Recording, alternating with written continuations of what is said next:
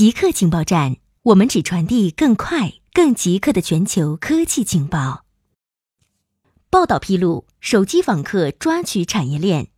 一篇报道调查了手机访客抓取产业链。你在手机上访问了一个网站，你只是浏览，并没有注册、提供手机号码等信息。但过一会儿，对方打电话过来了，这是如何实现的？网络安全专家称。用户手机访问网页过程中有几种可能泄露手机号码。你的手机知道你的本机号码，比如 SIM 卡里写入了本机号码。流氓网页通过浏览器的接口或者漏洞获取了浏览器的 cookie 里包含你的手机号码绑定的第三方网站账号相关信息，第三方网站将其泄露给了流氓网页。如果使用数据连接上网，运营商知道手机号码，流氓网页通过运营商的接口可以获得访问者的手机号码。嫦娥五号将利用 AI 确定登陆位置。二零一九软件定义卫星高峰论坛上，中国科学院院士、中国探月工程首任首席科学家欧阳自远表示。计划在年底发射的嫦娥五号将在月球表面软着陆，着陆地点位于月球正面，着陆位置将由搭载的计算机确定。欧阳自远称，探测器非常聪明，它会一直晃来晃去的拍照，琢磨这个地点安全不安全。如果四个点不能在一致的水平面上，是会翻车的。他一直在计算、挑剔，边走边找，最后做出判断和决策。为什么不拍个照片，让地球上的人确定落在哪儿呢？人来不及帮他判断。欧阳自远解释，一张照片传到地球需要一点三秒，收到后再花几秒钟判断。哦，这里不行，再找，再次指令传给他，又要一点三秒。亚马逊寻求发射三千二百三十六颗互联网卫星。亚马逊寻求美国联邦通信委员会批准它发射三千二百三十六颗互联网卫星，建立覆盖全球的宽带卫星网络。不过，电商巨头还没有对该项目正式递交申请。亚马逊不是唯一一家对低轨道宽带卫星感兴趣的公司。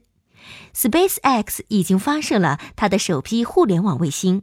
谷歌和脸书也都探索过使用高空气球和高空无人机向偏远地区提供互联网服务的计划。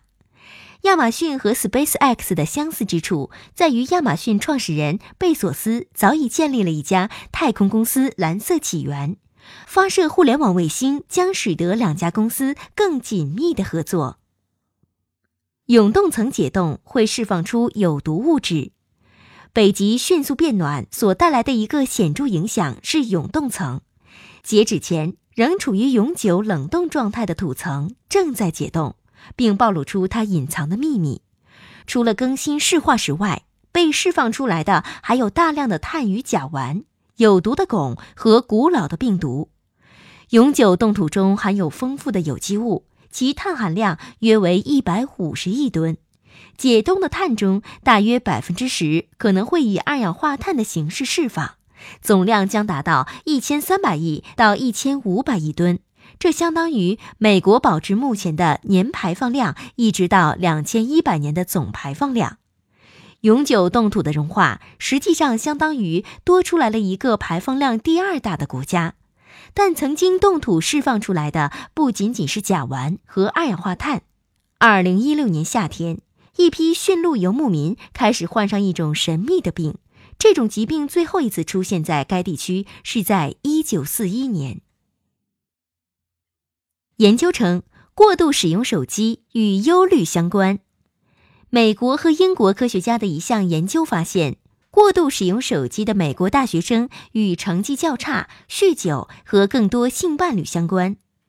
研究调查了超过三千四百名大学生，那些报告他们在手机上花费时间过长的学生，更可能报告他们有更多的性伴侣，他们也更可能报告有焦虑或抑郁。